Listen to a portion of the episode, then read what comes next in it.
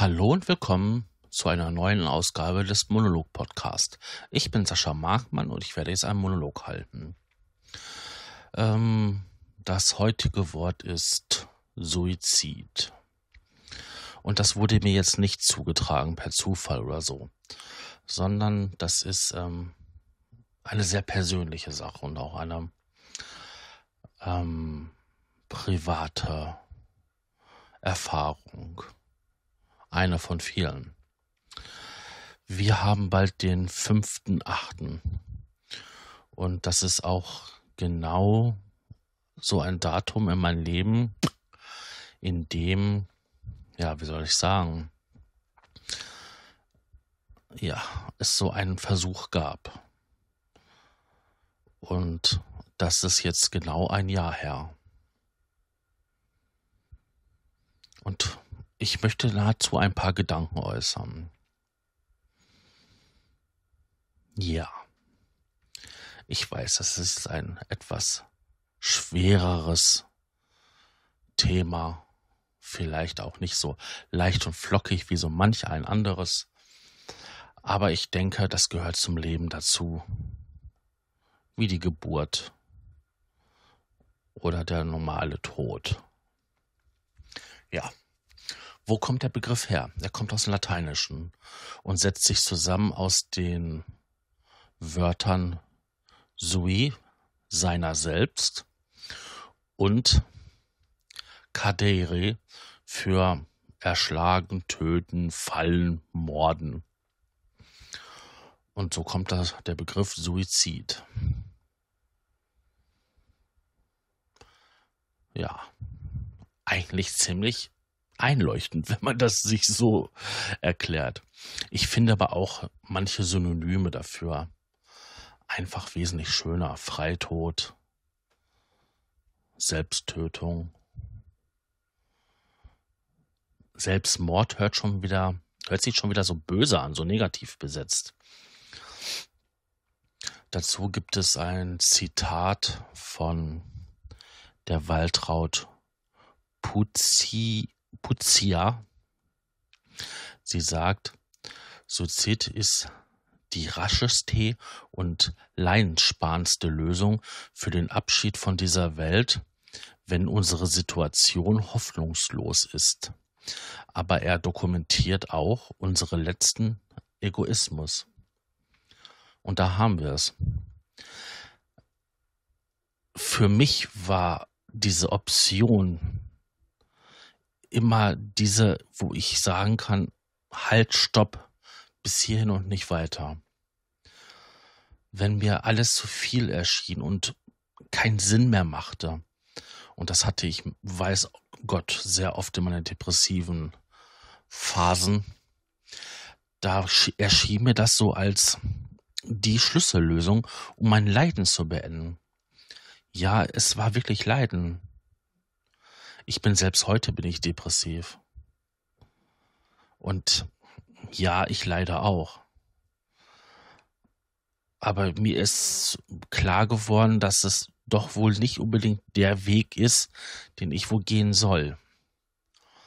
Den einfachen, den schnellen, den unbürokratischen Weg. Hm. Wie ist das gemeint? Ja, ich habe so einige Versuche ähm, schon unternommen und alle führten halt dazu, ähm, dass ich entweder tagelang geschlafen habe oder ähm, es mir tagelang dreckig ging. Und ähm, führten nie zu irgendwie einem befriedigenden Ergebnis. Den Tod, den Ende meiner Existenz, den Ende meines Leidens. Jetzt habe ich gesehen gehabt mit dem frühen Tod meines Vaters, was für ein Loch man hinterlässt, was für eine Leere man doch hinterlässt. Und ähm, das veränderte doch nochmal den Blick auf diese Dinge. Ja, Menschen können einen wirklich fehlen. Und ich glaube, wenn man so aus dem Leben tritt, ähm, fehlt, lässt man viele Fragen offen und man fehlt umso mehr. Das ist genauso wie dieses ähm, Ghosting, wenn man ähm, so aus dem Leben verschwindet. Also nicht, nicht stirbt oder so, sondern einfach geht. Und es einfach viele Fragen offen bleiben. Gut, jetzt könnte man dann, wenn man weiß, wo der andere wohnt, dorthin fahren und sagen, hör mal, das, was du da gemacht hast, ist Kacke, erklär dich mal. Aber das geht bei den Freitod nicht mehr. Dann bleibt es einfach so. Es ist, man hat Tatsachen geschaffen und die müssen alle um einen herum akzeptieren. Ob das einfach ist oder nicht. Und da werden viele Fragen offen bleiben. Auch wenn man es akzeptiert. Es werden Fragen offen bleiben. Und auch diese Vorwürfe werden offen bleiben. Warum habe ich nichts unternommen? Warum habe ich es nicht? Ich hätte es doch sehen müssen. Jetzt ist das so nicht bei allen Menschen, die zeigen es so. Ich kann mich auch freuen. Ich kann auch ähm, hingehen und ähm, wenn etwas Schönes, das auch als schön erkennen. Aber im Großen und Ganzen, wenn ich so alles im Ganzen betrachte, wie es mir geht, wie es gesundheitlich um mich steht, wie meine Zukunft aussieht, welche Veränderungen kommen könnten, ja, dann ist das anders. Jetzt kann man sagen, ja gut, es ist feige.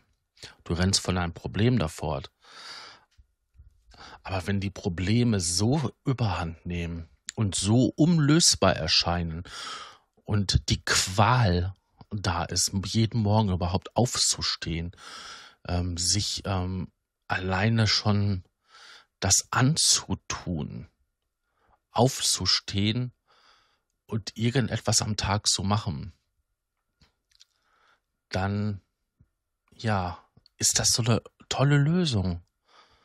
Ich bin weg und meine Probleme sind weg und ich leide nicht mehr. Seien wir doch mal ehrlich, bei jedem Haustier, was leidet, es wird eingeschläfert. Warum sollte man diese Option beim Menschen nicht auch anbieten? Jetzt diskutiert man darüber, ob das halt bei körperlichen Krankheiten, bei somatischen Symptomen. Aber ist eine psychische Erkrankung nicht auch so etwas? Und wenn jemand immer nur depressiv ist und immer nur leidet, muss man nicht ihnen auch die Option anbieten? Sind Tiere denn da anders zu behandeln wie Menschen? Ist das menschliche Leben so viel mehr wert, so erhaltenswert, dass man diese Option ihnen nicht anbieten möchte? In anderen Ländern Europas wird dieses gemacht. In den Niederlanden zum Beispiel und ich muss sagen, Hut ab vor sowas.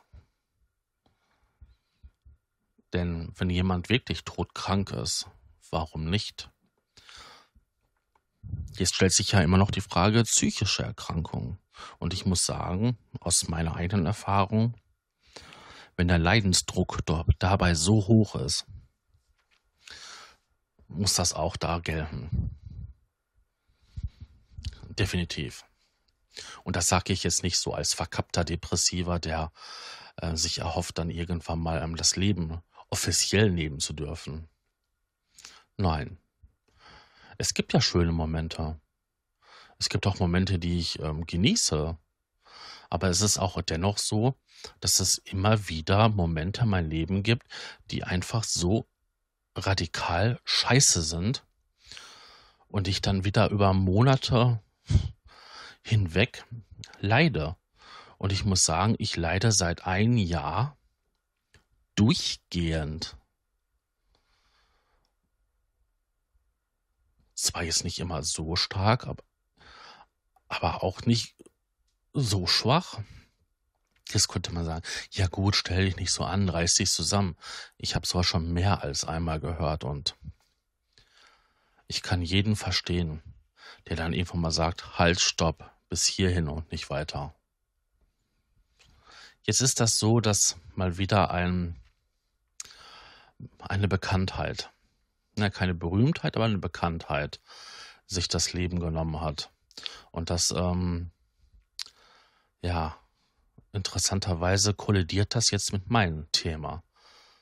Das heißt ja nicht, dass ich das jetzt zum Thema mache, nur weil es ähm, das Model oder den Model das getroffen hat, sondern wegen diesem Datum.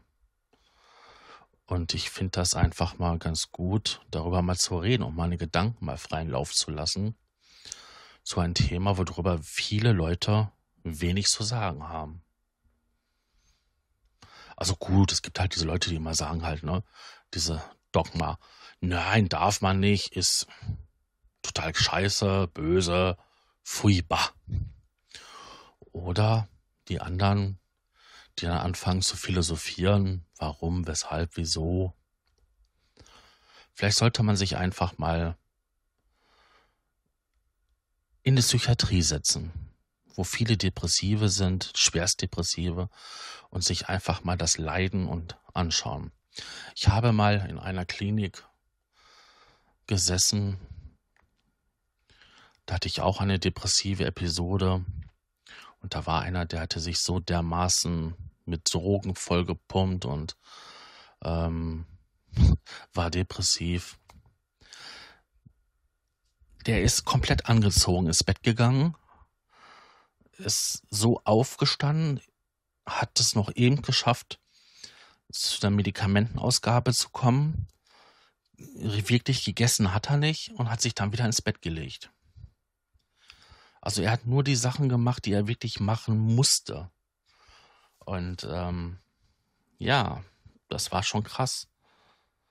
Dann habe ich eine Frau kennengelernt, die das auch so schwer hatte mit den Depressiven. Die konnte auch nur das Allernötigste. Der war selbst das Atmen zu anstrengend. Und das finde ich heftig.